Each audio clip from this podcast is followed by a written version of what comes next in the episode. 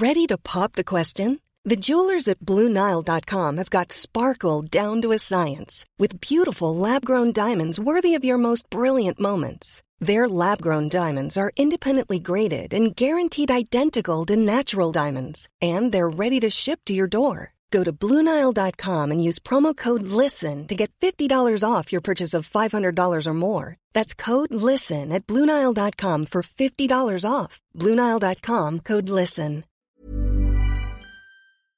Salut tout le monde, c'est Yannick Noah sur Échange, le podcast du tennis.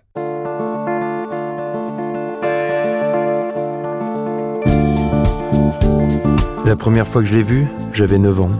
Il en avait 35. Il avait déjà arrêté sa carrière de joueur, mais il était encore sur un cours, comme si c'était plus fort que lui. Il y a mille questions à lui poser, et ses réponses en appellent mille autres. J'aurai jamais assez de temps. Et puis je le connais, ça va partir dans tous les sens. Il met de l'intensité dans tout. Et puis tant mieux, c'est comme ça qu'on l'aime. Je suis Antoine Beneteau, bienvenue dans Échange.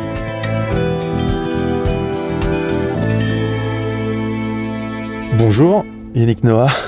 Bonjour Tonio. Est-ce qu'on se tutoie? Bah, On se tutoie alors bah, si tu m'appelles Tonio. comme ça va être direct. Ok. Pour préparer cet échange, j'ai relu deux de tes bouquins là, qui sont là sur la table. Secret, etc., que j'ai chopé à mon frère, et puis Noah par Noah. Et en fait, il me semblait important de partir de ces moments différents de ta vie, parce que quand tu sors Secret, etc., tu viens de gagner la Coupe Davis en 96. Mhm. Et quand tu sors Noah par Noah, bah, t'as déjà basculé dans ta vie de chanteur. Tu remplis les stades déjà. Deux Noah différents ou pas. Il se trouve qu'il y a quatre mois, t'essayais encore de gagner la Coupe Davis en tant que capitaine, et qu'aujourd'hui, bah, t'es en train d'enregistrer un nouvel album. Je me suis dit que ça tombait bien. Parfait. C'est bien, non? Ah, c'est parfait. L'intro là, mais c'est parfait. Et euh, bah ouais, c'est c'est ouais deux, deux au moins deux vies en une déjà. Changer de de déguisement. Et ouais, ça fait partie. De, alors il y a, y a cet aspect extérieur qui est ben, le, le- ouais la- l'apparent, le look. euh, et puis il y a et puis il y a le combat intérieur parce que forcément euh, quand tu, tu me parles de la Coupe Davis, euh, tu vois capitaine, c'est c'est une grosse responsabilité Ouais. tu vois, capitaine de l'équipe de France, c'est pas, c'est pas rien. Tu, là, tu chantes la Marseillaise, c'est, c'est, c'est, une- c'est, c'est lourd. Et puis après, euh, tu bascules euh, et tu dois te retrouver en studio où là, justement, c'est essayer de, d'alléger un petit peu ça, un peu tout ça, euh, donner un petit peu de sourire, Mhm. amener un peu de couleur, euh, donner envie. Ouais. Euh, c'est peut-être le point commun, c'est que ouais, donner envie. euh, mais euh, mais tu passes pas de, je passe pas de l'un à l'autre comme ça. hein. Il y, a, y a- y a des, des belles descentes. Après après une compète, enfin tu tu connais avec ton frangin, Mhm. tu sais que euh, gagner ou perdre. Une fois que tu as terminé euh, une saison ou une épreuve, euh, gagner ou perdu, euh, d'ailleurs. D'ailleurs, c'est la descente, elle est plus forte quand tu gagnes. Euh, et là, là, il faut recharger les batteries pour repartir et amener à, et ramener du, du, du, soleil, des, des sourires. Tu me fais aller, aller vraiment en avant dans, cette, dans cet entretien parce que tu parles de la descente quand tu gagnes. T'en as connu une violente quand tu gagnes euh, Roland 83. Ouais, c'est, elle était, bah, c'est en tout cas la, ma première grosse descente parce que bah, je m'y attendais pas. Tu sais, t'es môme, tu rêves, euh, tu rêves. On rêve tous. Euh, moi, j'ai eu cette, euh, ce privilège euh, d'aller au bout de mon premier rêve, qui était d'a- d'arriver à Roland et gagner la coupe. Le problème, c'est que le lendemain, tu te réveilles et t'as plus de rêve. Il y a plus rien. Euh, Il y a plus rien, donc tu sens un énorme vide intérieur. Et en plus de toi, tu regardes un peu autour de toi et personne ne sait où aller. T'as pas un conseil. Et, euh, c'est compliqué parce qu'en fait, à un moment où tu as envie de, de repartir, retrouver des énergies, retrouver euh, de la force, tu es entouré de gens qui te félicitent pendant des mois, des mois, des mois, parfois des années. Je veux dire, aujourd'hui, Mhm. ça fait quoi, 40 ans, au moins, enfin 35 ans, Ouais, je sais plus. Je, je, si je marche dans la rue, euh, 10 minutes, il y a, il y a toujours quelqu'un qui va me dire, oh, monsieur Noah, je me souviens où j'étais, ça. Donc, si tu veux, c'est hyper confort. C'est très, toujours très touchant, toujours. Mhm. Mais d'un autre côté, euh, pour te remettre en question et pour te relancer, c'est, très compliqué. Donc ouais, première descente. Et tu sais, c'est comme, je sais pas, tu, tu, ouais, tu passes un examen, tu bosses comme un taré, euh, tu l'as, et puis le lendemain, tout d'un coup, il y a plus rien, quoi. Euh, chaque fois qu'il y a un gros gros projet très lourd, il y a toujours cette espèce de descente. Et bon, bah avec le temps, euh, bah, je, la- je connais. Donc euh, après, tu, je gère différemment, je le vois venir, je le ressens. Mais je gère. Mais euh, la première fois, ouais, j'avais 23 ans, c'était c'était chaud. hein. Je repars euh, en arrière. Puisque tu nais le 18 mai 1960 à Sedan, Ouais. où ton père Zachary joue au foot. Mhm. Il a même gagné la Coupe de France avec ce club. Ouais. Il se blesse. Mhm. Du coup, vous rentrez à Yaoundé. Ouais. Tu me dis hein, si je me trompe. T'es au, t'es au top. Et là-bas, à 4 ans, c'est à 4 ans, on te file ta première raquette ou c'est plus tard Oh, Non, c'est un peu plus tard. C'est bien plus tard. J'ai 9 ans. Ah oui, J'ai 9 Ma ans. première raquette. Mais c'est pas n'importe qui qui te donne ta première raquette. Ben non, c'est euh, c'est Arthur H. Arthur H qui euh, est le le champion, euh, un des meilleurs joueurs du monde, noir américain. Mm. euh, et euh, il fait une tournée aux, au, au Cameroun. Et puis voilà, pendant les tournées d'exhibition, l'après-midi, il joue avec les mômes. Et ouais, j'avais pas de raquette. Mes parents avaient pas de quoi me payer une raquette. euh, moi, une raquette, c'était un, un luxe. Quoi. Ouais, bien sûr. euh, J'ai toujours respecté euh, l'objet. Ouais. Mais aujourd'hui, des fois, tu sais, je suis à la case. Tu dans des moments un peu, tu sais, de voilà, tu arrives à un âge où tu tu, tu regardes un petit peu en arrière. Ouais. Et je regarde une balle. Et je dis mais putain, où je serais aujourd'hui s'il n'y avait pas eu cet objet-là, cette espèce Ouais. de balle-là? Et euh, ouais, j'avais 6 ans, 7 ans quand j'ai commencé à jouer. On n'avait pas de quoi. Mes parents pouvaient pas m'acheter une raquette. Donc j'avais une, on prenait des planches avec mes copains, Mhm. des coups de machette. Et on se faisait des espèces d'énormes raquettes de paddle, Ouais. euh, fait main. On, on prenait des, des, des chambres à air. Et avec les chambres à air, on faisait des, les cuirs Oh. pour que ce soit pas trop dur. Euh, chacun avait une balle. Mais là, les balles, on jouait tellement. Sur, il y avait un terrain de boules sur lequel on pouvait jouer un truc en terre. On jouait là, on mettait des, des morceaux de bois, des chaises pour faire des, les filets, le filet. On a, chacun avait sa balle. Ouais. Moi, ma, ma balle, pendant un an, un an et demi quand j'ai commencé, j'avais une balle, il y avait plus de feutre dessus. C'était que le caoutchouc. Et, euh, et ouais, ils, ils arrivent, les, les- les professionnels arrivent et l'après-midi, je jouais avec Arthur j'avais des posters de lui dans ma chambre, c'était un truc de fou. Enfin, faut savoir qu'à l'époque, moi, j'habite dans une maison, on n'a pas l'eau, l'électricité, hein, j'habite en brousse, moi. Ouais. Euh, on va chercher l'eau dans la rivière. hein. Euh, donc j'arrive au club, je joue et puis Arthur H était hyper surpris de voir un petit métis Mhm. black jouer parce qu'en fait tous les gamins qui jouaient à l'époque c'était des les, les, les blancs Ouais. et tout d'un coup ils voient le petit arriver, ils avaient invité toutes les écoles pour voir ça. Et tout d'un coup, quand j'arrive sur le cours, j'étais le plus petit, les autres avaient 15-16 ans, moi j'avais 10 ans ou 11 ans. Et là, Eh, le petit là, peut-être que le petit là joue fort, hein. Le petit là, plus jouer. Et, et dès que je tape la première balle, parce que bon, mais je touchais la, je touchais ma bille, Mhm.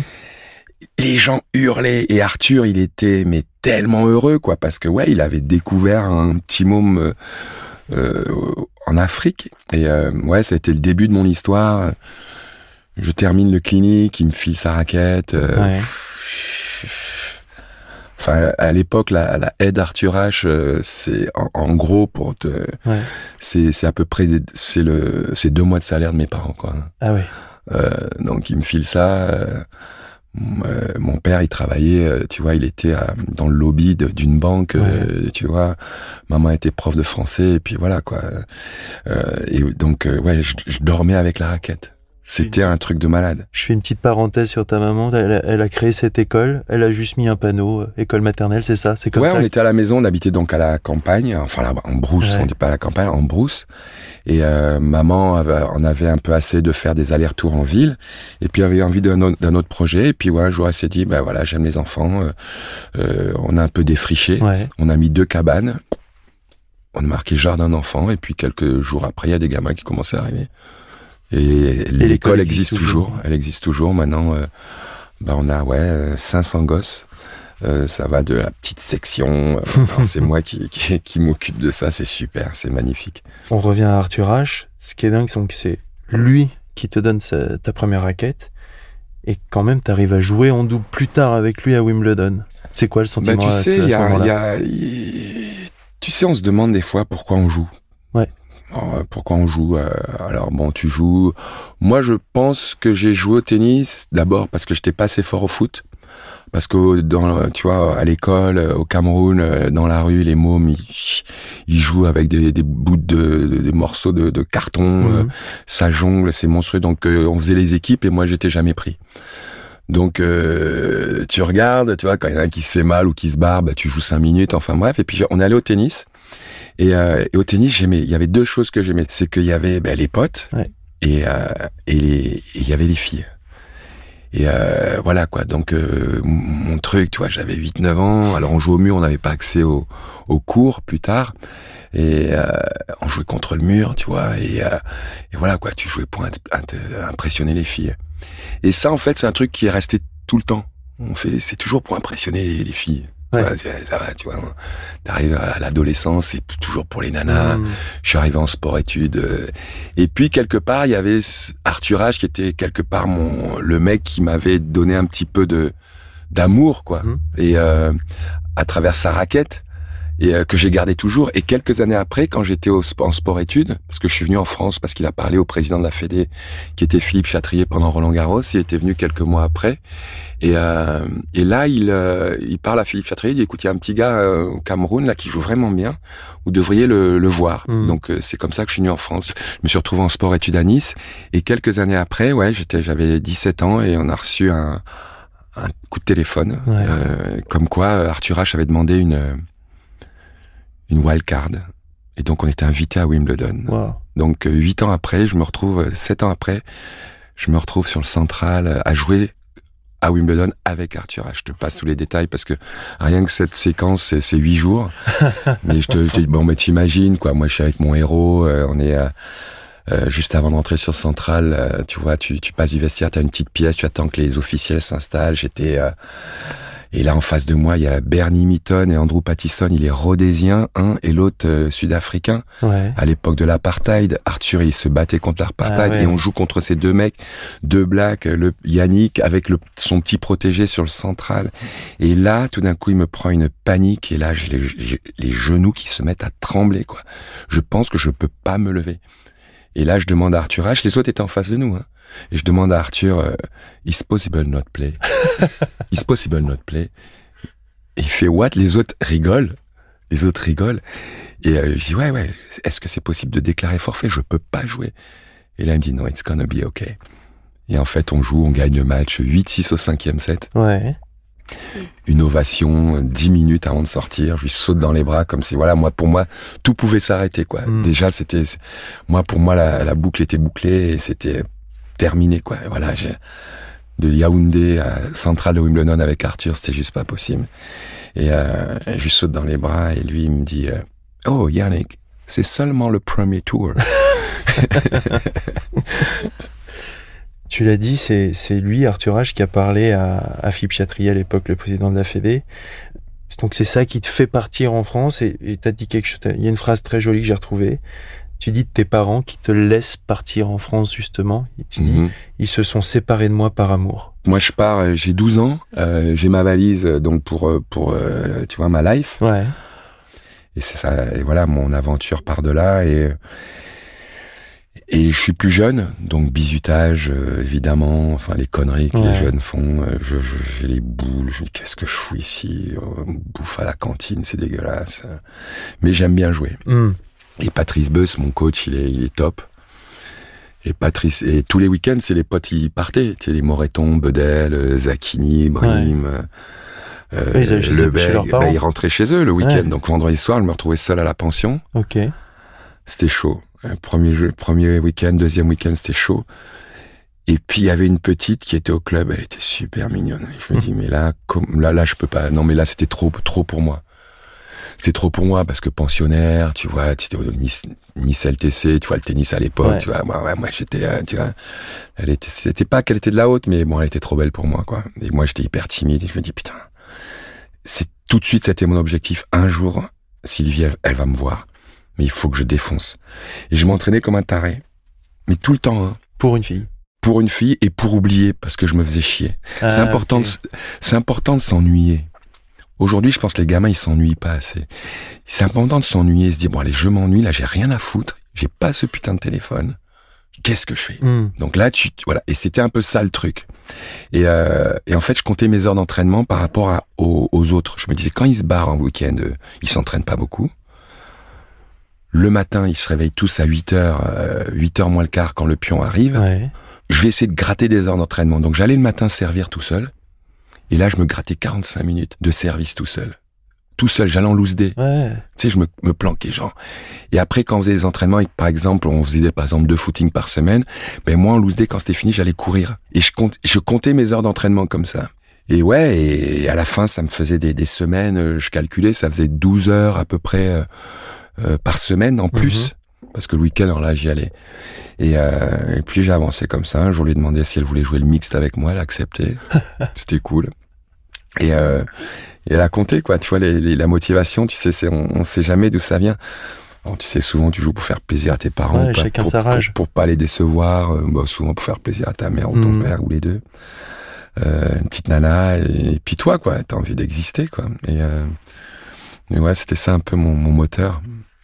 Ta carrière de joueur, t'as été troisième mondial au mieux, ça? T'as Ouais. gagné 24 titres. Ouais.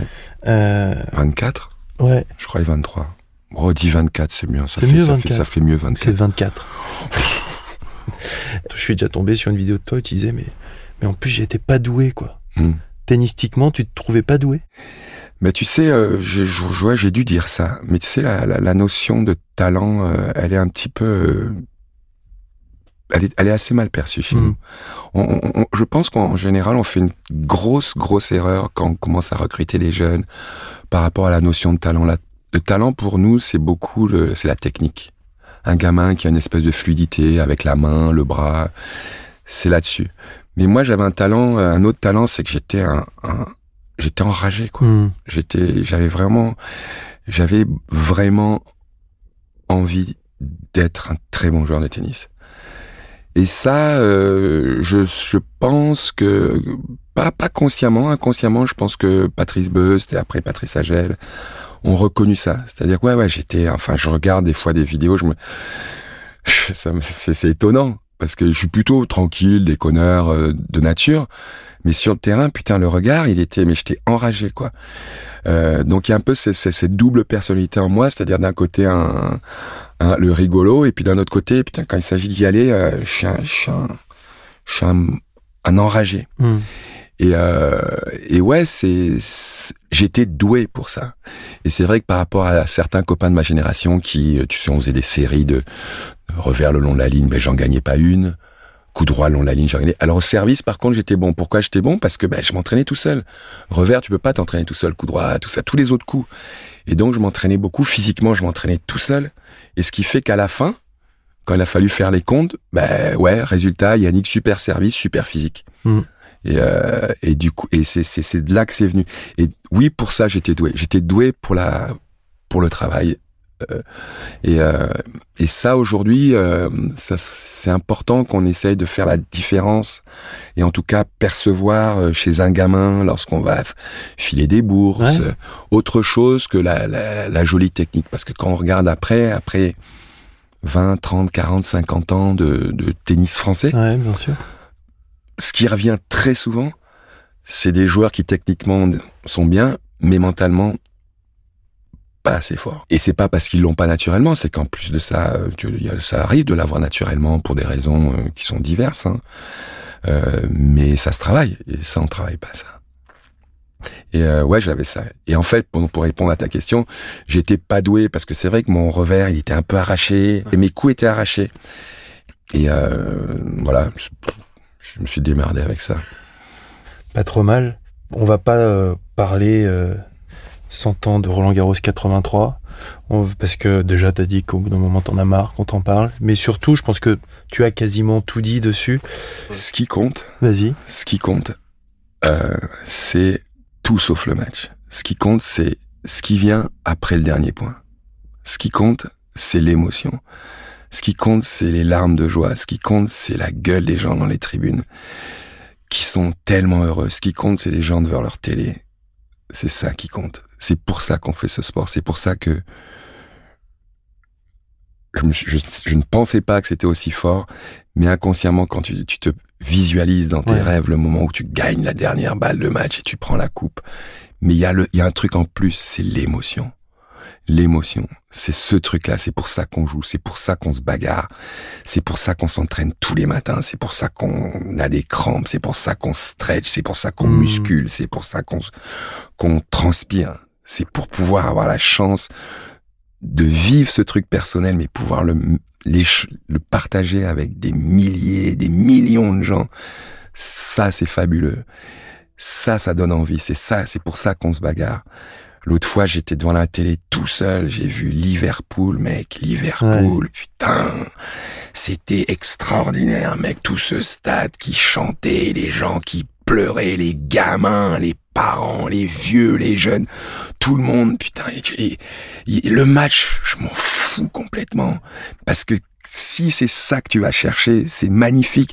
Mais ça, ça se prépare, tout ça. Mm. Parce qu'il faut préparer les chants Bien sûr. faut les connaître les chants. Nous, nous souvent les supporters, euh, plutôt spectateurs. Tu vois, moi j'ai joué au stade ici, on est plus. Alors il y a certains endroits, tu vois, à Marseille Mm. ou, à, ou à Lens où il y a des publics fantastiques. Mais putain, Liverpool, mec. Ouais. Quand je vais à Paris, purée, c'est pas ça, mec. Et moi, si je suis joueur, moi, si j'avais été un des meilleurs joueurs de foot du monde, mais moi, je vais à Liverpool, mec Ouais. parce que moi je vis pour ça quoi tu tu cours t'es porté et tu dis et moi à Roland quand j'ai joué cette ce match là et, et plein d'autres matchs parce que Mhm. j'ai pas j'en ai j'ai gagné qu'une fois le tournoi mais j'ai joué des matchs j'étais porté quand même par quelque chose tu vois par il y a une espèce de truc comme ça et c'est pour ça qu'on joue et, euh, et ça me rend fou, tu sais, quand c'est match, tu vois, tu es, téléspectateur, j'étais pas à Liverpool, mais putain, ce moment-là, c'est ce moment qui donne envie d'être joueur de foot. C'est ce moment-là qui te donne envie d'être athlète. C'est ce moment-là qui te donne envie d'être spectateur. Une minute après, il Ouais. coupe, putain, pour mettre la pub. J'ai envie de tout casser. J'ai envie de tout péter. C'est pour ça qu'on fait du sport. Et à ce moment-là, on met la pub. Alors, c'est une marque de bagnole.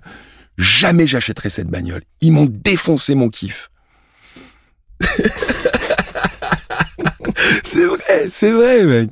C'est vrai, je vais pas te parler de mon, ma, ma tactique contre Mats. Ouais, mais... Et ça t'a aussi donné euh, une occasion magnifique de dire papa je t'aime. Ça je l'ai lu. Ouais, tu sais, nous on avait un, chez nous on se disait pas, c'est les- une génération on se disait pas les choses. On disait pas les choses, on se prenait pas dans les bras. Mm. Ma mère, je lui disais quand elle venait me chercher à l'école, surtout me fais pas la bise devant mes potes, c'était la honte. Tu vois, on était un peu comme ça, tu vois, et on, on parlait pas des sentiments. Et ouais, c'est ce moment-là où, tu vois, mon père qui, qui, c'est mon père, c'est un discret, quoi. Il, putain, il saute sur le terrain. Il s'explose la gueule, le dos, il tombe sur le dos, il court. C'était incroyable. Incroyable de, voir. Et, et, et ouais, c'est ça, c'est de ça que les gens se souviennent. Parce que c'est le vrai truc, merde. Tu pleures dans les bras de ton père de joie, mec. Qui est-ce qui peut, qui a fait ça dans sa vie? Ouais. C'est rare. Mais tout le monde rêve de faire ça. Donc, si tu veux, à travers ce moment, je l'ai vécu un truc, c'est que je suis devenu, je suis devenu le fils de plein de gens devant leur télé. Je suis devenu le frangin de plein de gens parce que les gens ont pleuré de joie, quoi.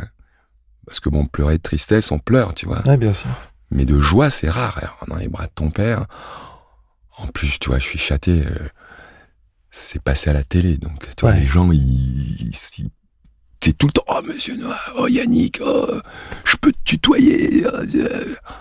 Il y a, il y a quatre jours, j'étais, je- il y, a, il y a quatre jours, j'étais en train de jouer au golf avec Guy Forget.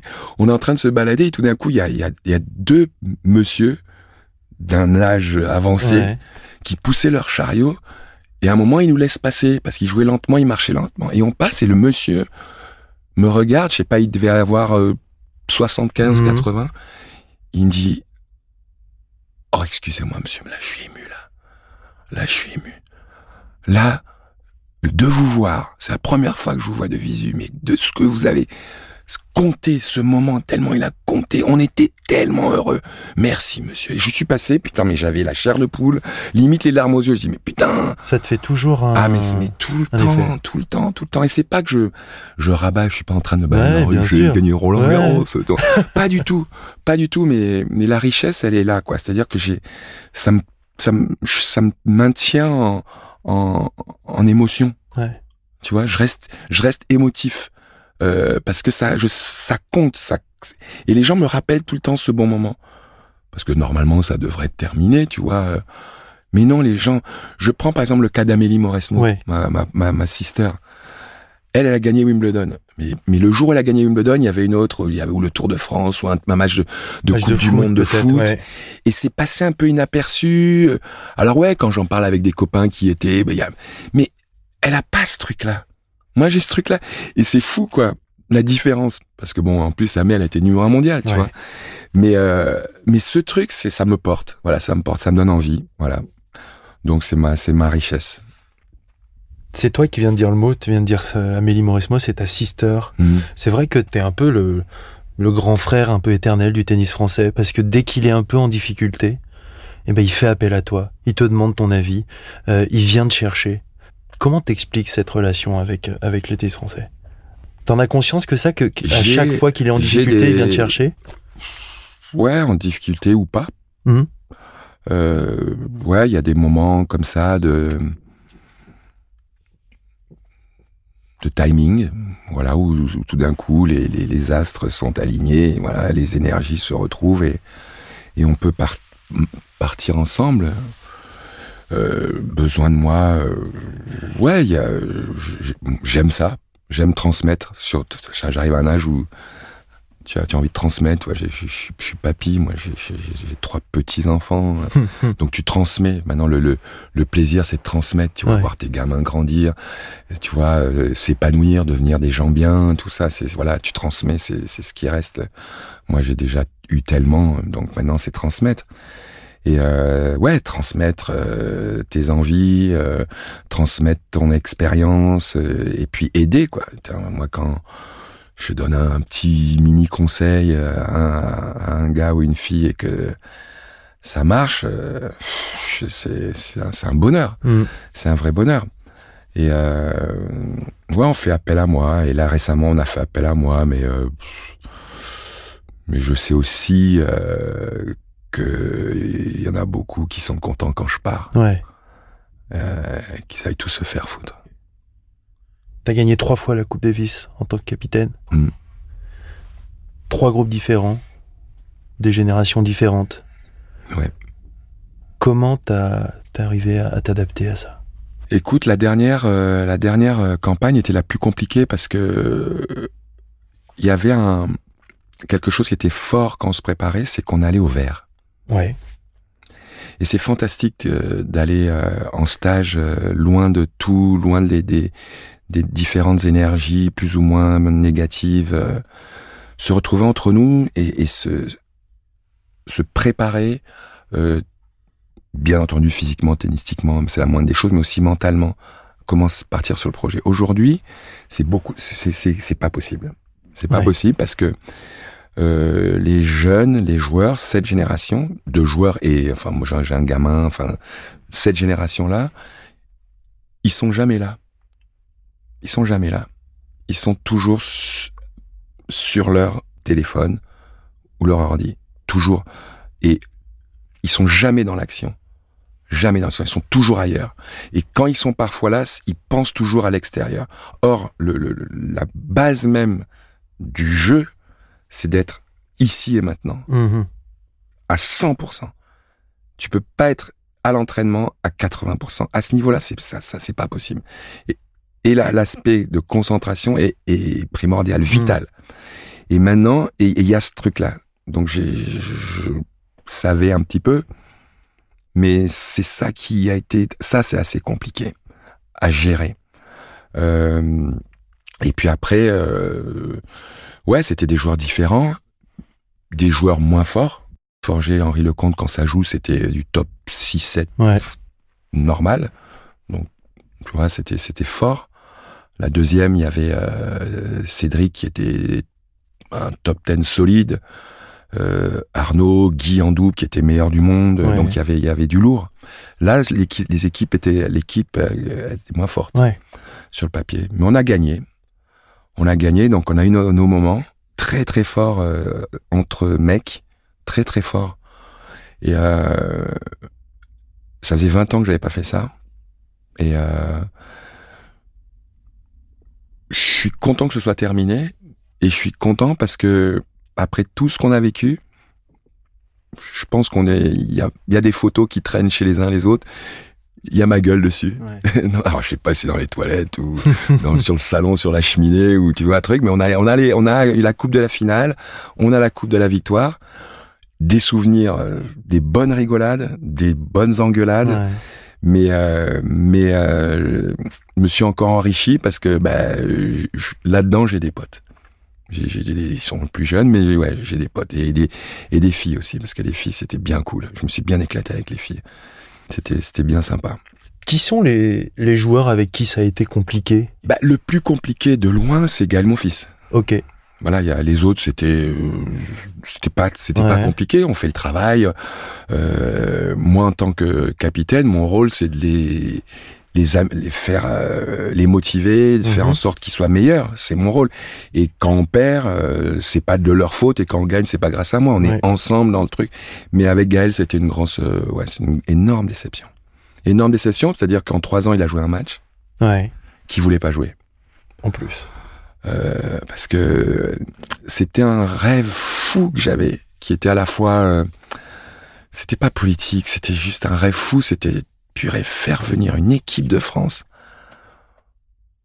à la Guadeloupe ou à la Martinique Ouais, dans c'était les dômes. C'était un truc, je me dis mais putain c'est tellement classe mec, tellement classe. Et j'ai utilisé de tout ce que j'ai pu parce que moi j'ai eu une frustration, c'est que bon, allez, j'ai je suis français Mhm. et pas de stress, je suis français, mais je suis aussi camerounais. J'ai jamais joué au Cameroun, tu vois. J'ai jamais joué au Cameroun, j'ai j'ai jamais amené m- montrer mon fait mon show là-bas, tu vois. Mais le vrai truc en exhibe, c'est pas pareil, mais le vrai truc, je l'ai jamais fait chez moi quoi. J'imagine une seconde un match, euh, un vrai match de Coupe Davis à l'époque où je jouais au Cameroun, c'est pas possible, c'était bien entendu pas possible, mais ça aurait été un stade de 80 000 plein, mec. Un truc de fou, quoi. Ça aurait été un truc à vivre extraordinaire. Et j'avais cette espèce de, ouais, ce petit manque, merde, j'ai pas, putain, j'ai pas fait le truc, tu vois. Et donc, je me dis, je vais l'organiser pour Gaël, quoi. On peut le faire pour Gaël. Et c'était pas facile, hein. C'était pas facile parce que je me suis, je m'en suis pris dans la gueule parce que les gens pensaient que, en gros, que je faisais ça pour amener le tennis chez les Noirs, quoi. Enfin, il y a quand même des abrutis, mais qui comptent des abrutis Ils sont là, ils ont le droit à la parole. Et euh, en fait, on est allé et, ça se fait, quoi. Il y a Joachim, il m'appelle, il fait, mais papa, t'as fait un truc de malade. Putain, c'est fabuleux. Je viens. Mon père, il m'appelle, il dit, mais Yann, mais tout le monde, c'était un truc, le retour qui est venu, mais c'était un truc de fou. Un mec, un mec, dit, c'est pas une bonne idée. C'est Gaël. non, mais sérieux, c'est Gaël, le seul mec qui a dit que c'était pas une bonne idée, c'était Gaël. Donc c'est commencé comme ça. On l'a quand même fait, il est venu. Et si tu veux, la dernière fois que je l'ai eu sur le cours, c'était donc ce match. Ouais. Il gagne. Et il vient dans mes bras, il me dit Yann, c'est le plus beau jour de ma vie. Et je me dis, putain, c'est le début d'un truc monstrueux. Parce que j'ai toujours eu envie et j'ai toujours rêvé de l'aider, lui. Parce que je pensais qu'il y avait, que- il y avait quelque chose. Mais c'était pas possible parce que j'ai jamais pu l'avoir et que, et qu'on s'est jamais vraiment rencontrés. Ouais. Et euh, ouais, ça c'est une frustration. Sinon, le reste, on a fait le maxi avec les gars. Voilà quoi, on a gagné. Quand on gagne, on a parfois on arrête de chercher, on arrête de chercher des solutions et tout ça. Est-ce que Mhm. tu crois que pour nos joueurs français, ils ont gagné jusqu'à un certain point et d'un coup ils ont arrêté de chercher? Est-ce que c'est là le, le secret? En plus de la génération exceptionnelle. Ouais, ça hein. dépend, ça dépend de l'objectif. Ça dépend de ton objectif. Euh, les joueurs qui ont arrêté de, qui ont plus envie, ça veut dire que leur objectif était pas très très élevé. Parce qu'en gros, euh, enfin voilà quoi, je suis le dernier mec à avoir gagné Grand Chelem, c'est pas possible. Ouais, C'est juste pas possible, c'est trop long. Et avant ça, c'était Marcel Bernard. ouais, Donc moi, je dis souvent que moi, c'était presque un accident ok. là-dedans. Donc il y a quand même un problème euh, vaste. Comment se fait-il qu'avec nos structures, euh, nos structures, nos moyens, on n'y arrive pas? La réponse, c'est qu'il faut qu'on on réforme notre façon de travailler, notre approche du sport. Ça va, ça commence par moi, ça commence par toi, Ouais. par ton frangin, par tout le monde, tout le monde, les entraîneurs, les parents, les médias. Les gens comprennent rien, quoi. Ouais. Des fois, tu, des fois, je regarde des matchs, je dis, mais c'est pas possible ce qu'ils disent, quoi. C'est pas possible que tu, pour avoir les droits d'un match, d'un grand chelem, ça vaut des thunes, Mhm. mec. Le mec qui te, le gars qui te fait les sous-titres, qui t'explique ce qui se passe, c'est un gars qui est moyen, quoi. Pour pas dire plus. C'est terrible. C'est terrible. Parce que le, les, les, les milliers, les millions de gens qui regardent un match, ils regardent le match, mais il y a, les, les trois quarts ont besoin qu'on leur explique ce qui se passe. Bien sûr. Mais t'as déjà écouté, enfin bien sûr Ouais. tu l'as fait, vu un match commenté par John McEnroe, mec Ouais. Putain, le match, tu le vois pas pareil, quoi. Tu comprends ce qui se passe, tu anticipes les trucs, il te donne des anecdotes, des... mais il t'explique du tout ce qui se passe au niveau du jeu, au niveau tactique. Moi, j'entends encore des trucs. euh, le, le jeu le plus important du set à 4-3, parce que Jean-Paul Lotte l'a dit il y a 50 ans, tous les mecs reprennent ça. C'est ridicule. Ouais. Et, et on en est là. C'est-à-dire que donc, le, le, le fan de base qui regarde le match, il entend ça, quoi. Il entend ça, et il entend ça, et il entend ça. Et euh, donc, il y a vraiment, il y a un- vraiment un travail de fond, Mhm. mais très profond. Je pense que, ouais, les, pour répondre à ta question, le, le, le, le- comment dire, l'objectif est pas assez élevé. Pourtant, tu vois, euh, Joe, il l'a dit durant sa carrière qu'il voulait gagner un grand chelem. Gaël le dit encore, là, cette année. Et je les comprends, ils ont pas été loin. Euh, Joe, il a fait finale de grand chelem, il a 21 ans. C'est-à-dire que. mais, euh, Tonio, premièrement, enfin, je pense que tu, tu dis jamais qu'entre 30e mondial, je veux gagner un grand chelem. Tu dis pas. Tu dis pas ça. Tu dis pas ça parce que tu te, ça veut rien dire. Tu dis, je veux gagner un grand chelem, t'es 30e, t'as 29 mecs devant, dont 4-5 qui sont un petit peu au-dessus, tu vois, et tu dis, je veux gagner. Bah oui, bah toi aussi. Tonio, tu veux gagner un grand chelem, toi? Bah, j'aurais adoré. Ben moi aussi, là, maintenant, demain, moi, je- tout le monde veut, euh, le, le président de la Fédé, il veut gagner des grands chelems. Oui, tout le monde veut gagner des grands chelems. Tu joues au tennis, tu veux gagner. Non, non, mais il y a un moment, la, la motivation, ouais, euh, c'est, c'est qu'est-ce que tu fais depuis un mois, là? Il y a Roland qui arrive. Tu, je sais pas qui tu es, tu dis que tu veux gagner Roland. Il y a un mois, là, c'est quoi ton projet, là? C'est quoi ton projet, là? T'es où? T'es où, là? T'es en, en train de, t'es en train de faire, euh, attaquer ta sixième heure d'entraînement, là? Hmm. avant un... où, où, où, où est-ce que tu en es? Bah oui, je veux gagner, mais bon, euh, ça va, ça fait ça fait un titre dans euh, les réseaux et puis c'est bon quoi, tu vois, c'est mais tu fais quoi? C'est en anglais, tu sais you have to put your money where your mouth is, tu vois. voilà, à un moment tu parles mais euh, c'est ouais, c'est bien de dire ça. Mais qui est-ce qui fait qui est-ce qui fait vraiment le travail? Et je parle pas que du travail euh, tennistique. Hein. Qu'est-ce qui, qu'est-ce qui va euh, aller chercher comment on travaille la tronche? Qu'est-ce qui va euh, trouver les bons, les bonnes personnes pour, pour. Tu penses que Federer, lui, s'entraîne juste euh, en jouant au tennis? Ouais. Tu, tu trouves pas que quand il rentre sur le terrain, il est un petit peu en place dans sa tronche Tu crois que c'est venu comme ça naturellement? Rafa, qui a rien à voir, mais tu crois qu'il, qu'il travaille pas autre chose que que taper des balles? Tu crois qu'il a, il, il, il gamberge pas? Tu crois pas qu'il est accompagné? Ben nous non, nous non, non, non. On fera ça plus tard.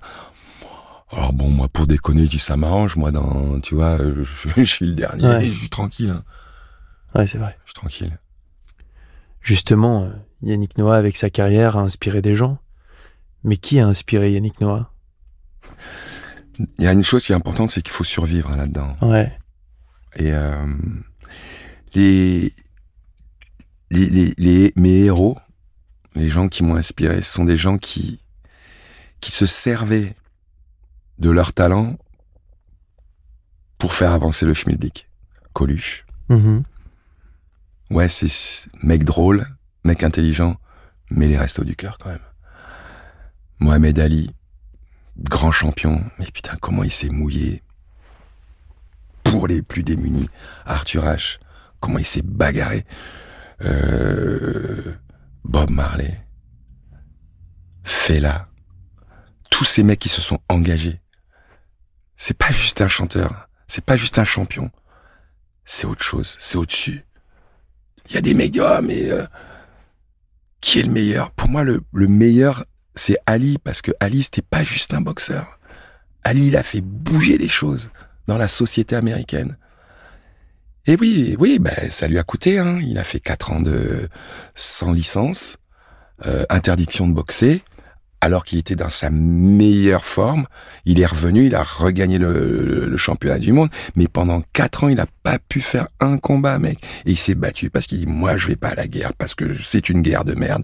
Et 20 ans après, ils se sont aperçus que c'était une guerre de merde, mais il était un peu en avance. Mais donc ouais, il faut. Oui, je me suis retrouvé des fois un petit peu, euh, tu vois, euh, j'étais une genre de cible facile.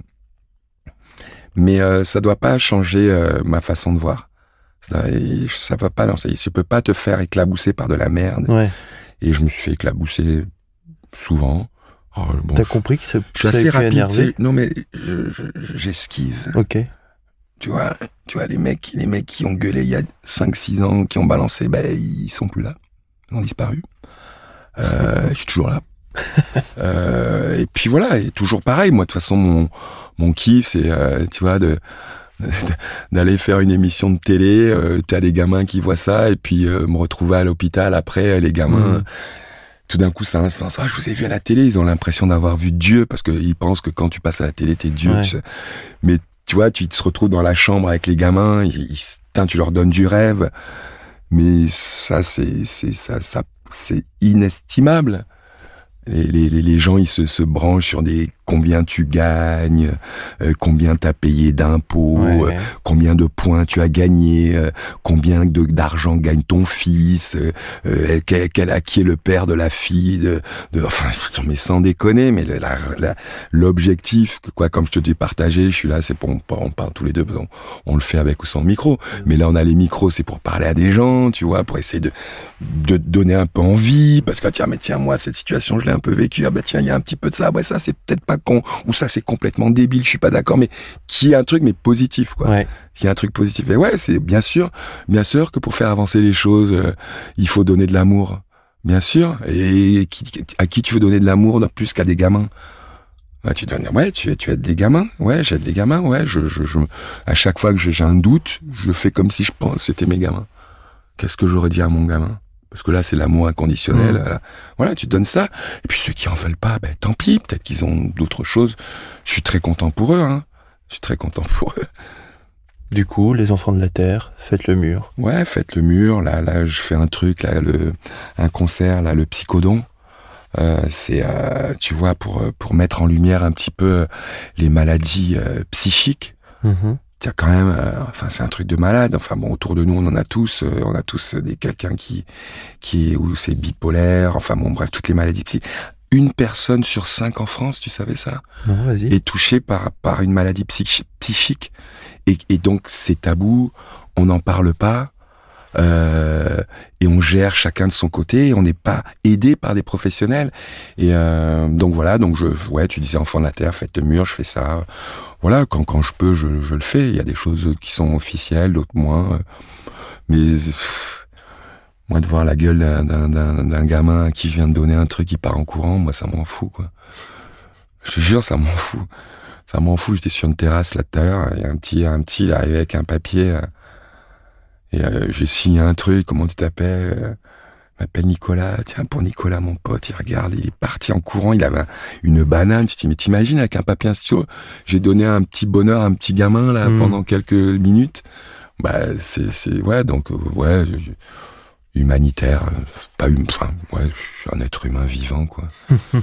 Le jour où je serais euh, cynique, non, je serais jamais. Ou alors, il faudrait, je deviens un peu, un, un peu débile quand, quand, quand je bois trop. Ah ouais? Ouais, je deviens un peu débile. J'ai des conneries, euh, je suis agressif. Ah ouais? Ouais, ouais, grave. Tous des enculés, des enculés, des enculés. Et bon, ça, ça fait pas trop avancer le schmilblick. Peu importe où tu vas, t'es reconnu. T'en as pas marre parfois? Non, parce que sinon je, je, je vais dans un endroit où je suis tranquille. Donc à partir du moment où je suis là, je joue le truc. Ouais. Je fais le truc à fond. Je fais le truc à fond. Et quand ça bascule, et ça m'est arrivé il y a longtemps, Ok. euh, où ça bascule, où ça devient trop parce que il y a plus que ça. Donc forcément, je je- j'existe plus. Il y a que le Yannick Noah, il y a Oui. le, le, le petit Yann euh, dedans là, qui la petite voix, elle n'existe plus parce que c'est. Et un jour, j'ai dit ça à mon père. On était euh, sur une terrasse à, Saint-Germain et on parlait tous les deux. Et puis toutes les, on était interrompus sans arrêt. Ouais. Et puis j'ai dit à papa, sais papa là, moi franchement là, euh, c'est un peu dur là. Moi j'ai envie de me, bah, j'en peux plus euh, de tout ça. Il me fait, ne me fais pas chier. Si tu voulais être tranquille, tu n'avais qu'à perdre à Roland Garros. Et ça, je garde. Je dis validé, validé. Donc, tu sais, moi, moi, j'a- j'aime bien habiter à la campagne. Je suis à la campagne. Et puis, quand je viens à la ville, je, voilà, je suis dans les lieux publics. Je Mm. sais, c'est- je sais que c'est comme ça. Ça, c'est, c'est comme ça que, c'est- voilà. Euh, Il y a des moments où ça paie, j'ai envie d'être un peu spectateur Ouais, de la vie et des gens. Ben, j'ai passé beaucoup, beaucoup de temps à New York. Ouais, euh. Deux de mes enfants sont nés là-bas. Je pouvais être spectateur de la vie aussi. Parce que mon, moi, j'aimerais bien, enfin, j'aimerais bien être spectateur de la vie en France, euh, pouvoir regarder un petit peu les gens être sur une terrasse, euh, à regarder les gens passer tranquille. Mais bon, ben voilà, on peut pas tout avoir, c'est comme ça, tu vois. T'as commencé à, à mentionner ta famille, tes enfants? T'es le papa de Joachim, que j'ai un peu côtoyé en Floride, parce qu'on a fait la même université. De Yelena, d'Elijah, Jenaye et Joa Lucas. Mhm. Quand Joachim signe aux Bulls, ton fils, dans l'équipe d'un de tes mentors, qui est Phil Jackson, Mhm. le coach des Bulls de, de l'ère Jordan, Ouais. ça te rend pas dingue, franchement? Non, mais tu sais, il y a des moments, il y a des, il y a des, des moments et- et très souvent des choses qui se sont arrivées dans la vie où je dis il y a quelque chose euh, qui se passe au-dessus de moi. Voilà, ça que qui, ce qui est plus fort que moi. Je sais pas comment appeler ça, euh, la chance, Ouais. mais une chance reconnue. Euh, le destin, Dieu, Jah, Rastafari, ce que tu veux, mais tout ce qui est, c'est un truc beau. Où là, je suis, euh, bah, je, je sais pas qui remercier, quoi. Ouais. Euh, Michael Jordan, c'était, tu vois, j'ai plus jeune que moi, Ouais. mais on, on- moi j'avais, euh, j'étais déjà dans les top joueurs mondiaux. euh, euh, un des agents à l'époque, c'était McCormack et Dell Proserve et Donald, c'était mon mon agent parce que Donald avait été aussi l'agent de d'Arthur Ashe. Mhm. Et je suis chez lui à Washington pendant le tour de Washington et il me dit bah tiens je viens de signer deux jeunes gars euh, qui viennent d'être draftés. euh, c'est un petit gars qui s'appelle Michael Jordan. J'ai dit bah oui je, je, je vois le mec là de North Carolina Ouais. et, euh, et Patrick Ewing de Georgetown et ben ils arrivent là et, et là j'ai Michael Jordan qui arrive avec Patrick Ewing et, et ils me demandent de leur signer un autographe quoi. Mais non. Et euh, wow, Mr. Noah, yeah man, Mr. Noah, man, respect, man, you know, you give us so much inspiration. Bon, bref, un an après, il est au Bulls, il défonce. Ouais. Et, et si tu veux, j'avais euh, les, les, les premières Jordan euh, taille taille bébé euh, signées par Michael. Et Joe Hughes, il a commencé à jouer, il avait les posters, c'était Michael partout, Bulls quoi. Et quand il est drafté au Bulls, j'ai dit putain mais c'est juste pas possible quoi. Il aurait pu être n'importe où ailleurs. Mais au Bulls, j'ai dit il y, y a des choses qui sont écrites des fois comme ça. Et tu dis bon allez, tu sais quoi, dans ce moment, tu restes hyper humble. Tu dis putain merci et donc on va profiter de la chance quoi. Et euh, ouais ouais, c'était incroyable, c'était incroyable. Et puis bon après, euh, mais même le fait qu'il soit joueur de basket, c'est un truc qui me qui m'hallucine. Le parcours, euh, ça m'hallucine. C'est ça qui est incroyable. Comment tu expliques ça? C'est que ton père, il gagne la Coupe de France au foot. Toi, tu décides de faire du tennis et pas du foot et tu gagnes Roland.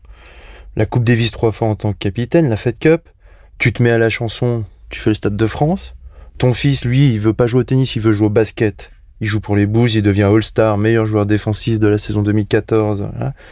Qui est mannequin, fait la une de L. Ça vient d'où? De, de, de Simon Papatara, de, de grand-père Perrier, des ancêtres, de... Ça vient de tout, mais je peux juste, enfin de, je- ma mère était une guerrière Ah ouais? et mon père était un guerrier. Si on regarde, si tu veux, le, le point commun qu'on a entre Joachim, papa et moi, c'est qu'au départ, on n'est pas doué, quoi. Hmm. Dans le sens technique euh, du truc, on est euh, plutôt outsider. Ouais. Tu vois. Mais on a un truc en commun, c'est qu'on est des, on est des, des enragés. Papa, c'était un enragé. C'est un défenseur, un défenseur correct, dur, dur au, mal, dur au mal. Euh, un bagarreur. Euh, moi, j'avais ça. Et Joachim, il a ça. Joachim Quand tu parles de Joachim, euh, mais il a toujours eu ça. 12 ans, quand il perdait, il pleurait. Il pleurait. Des fois, je l'amenais, euh, tu vois, il jouait à Levallois, je l'amenais, euh, tu te fais 50 bornes, 60 bornes tu vois, parce que j'habitais à la campagne, le week-end, il avait les matchs le matin, il jouait contre les abeilles de Rueil-Malmaison. Il était, euh, il était remplaçant, tu sais, de, de sa catégorie d'âge. Hein, il, était, il était mais au bout, au bout du banc, tu vois. Et puis, des fois, on, on faisait 80 bornes, il jouait pas une seconde.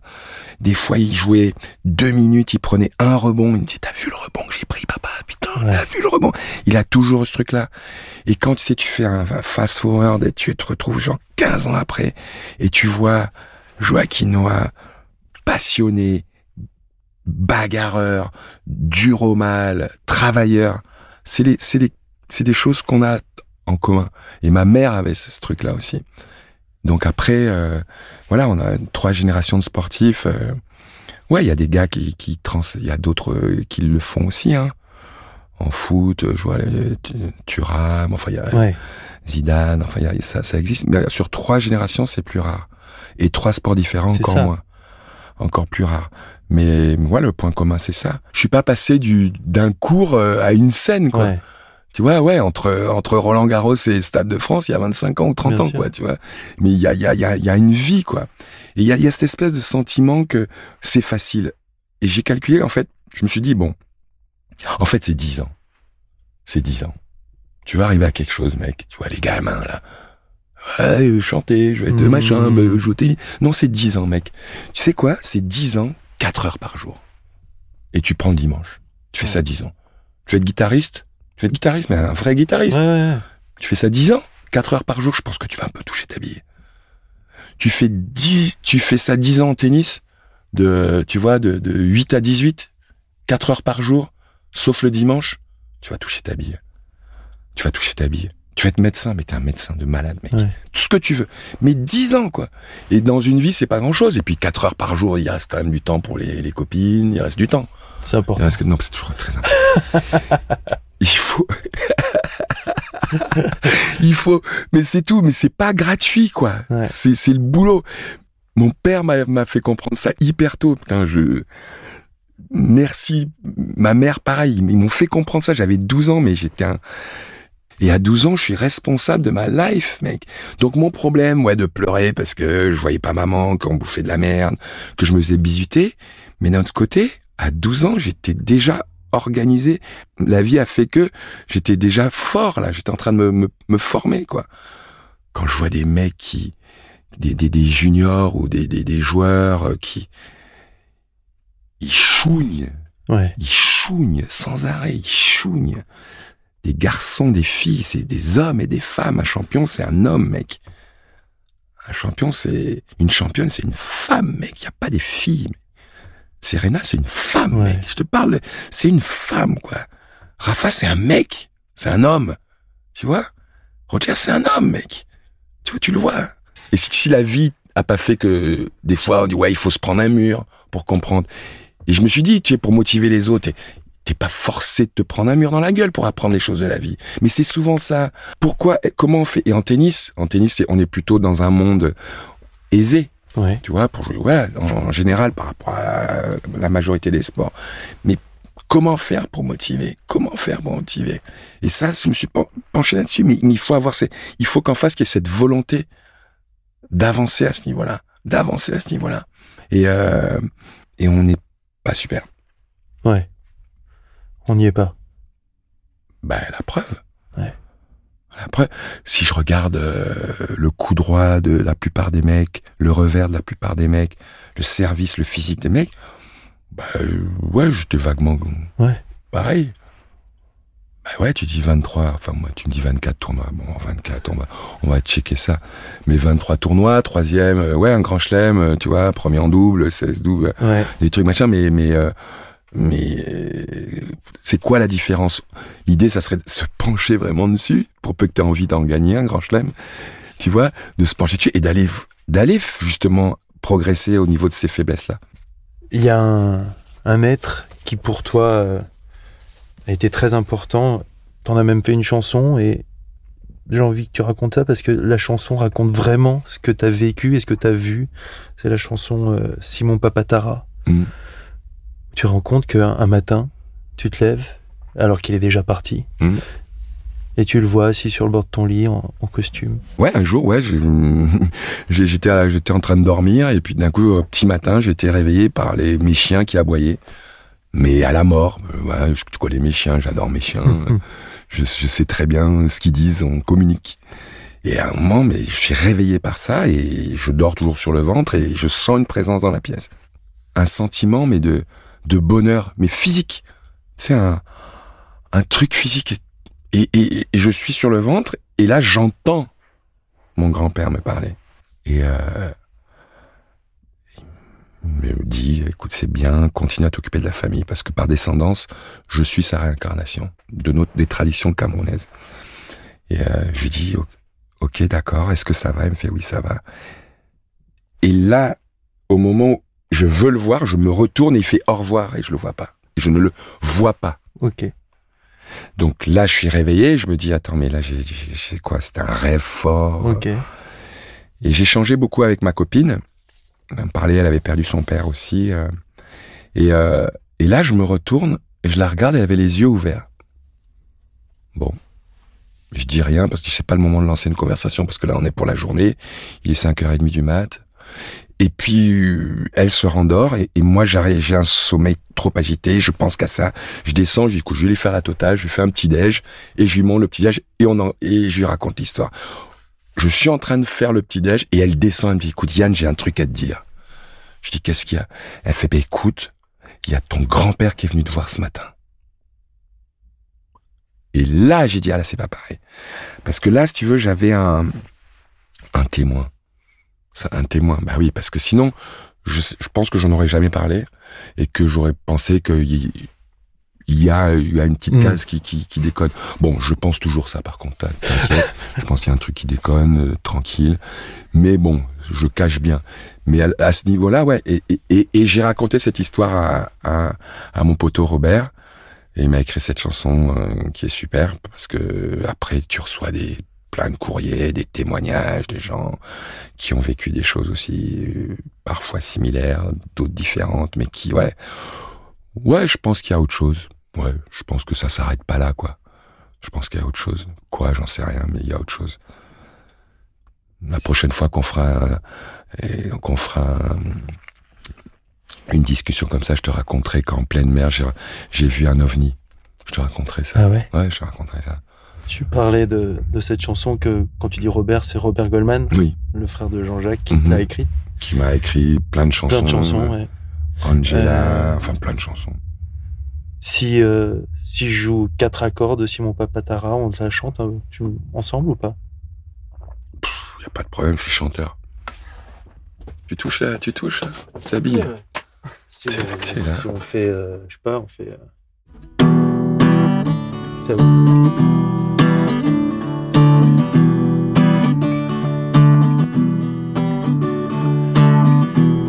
Tu es venu ce matin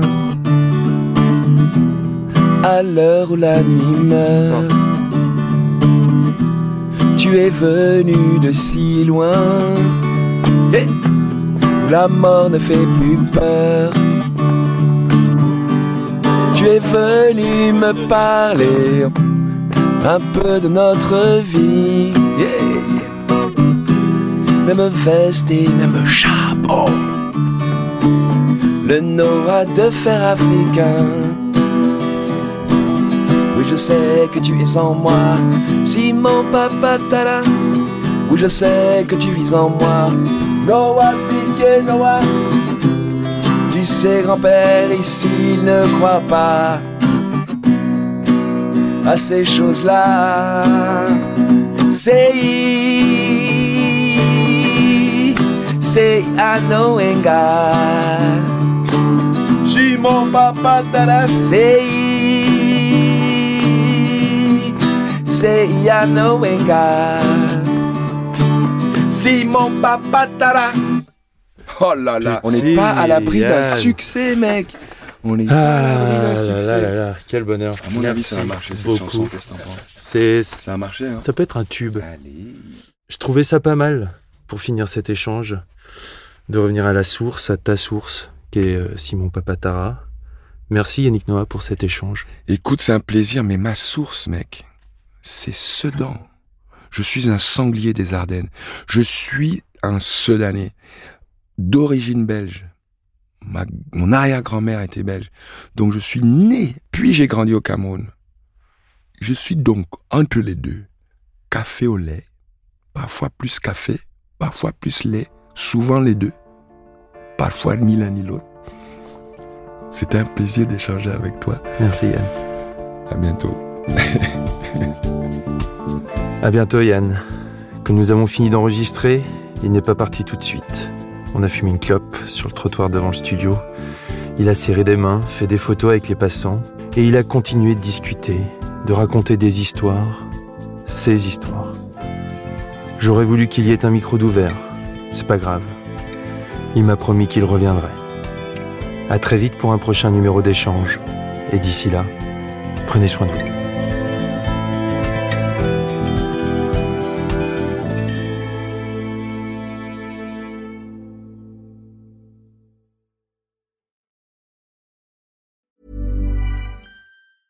Hey, it's Paige DeSorbo from Giggly Squad. High quality fashion without the price tag. Say hello to Quince. I'm snagging high-end essentials like cozy cashmere sweaters, sleek leather jackets, fine jewelry, and so much more. With Quince being 50 to 80% less than similar brands. And they partner with factories that prioritize safe, ethical, and responsible manufacturing. I love that. Luxury quality within reach. Go to quince.com slash style to get free shipping and 365 day returns on your next order. Quince.com slash style.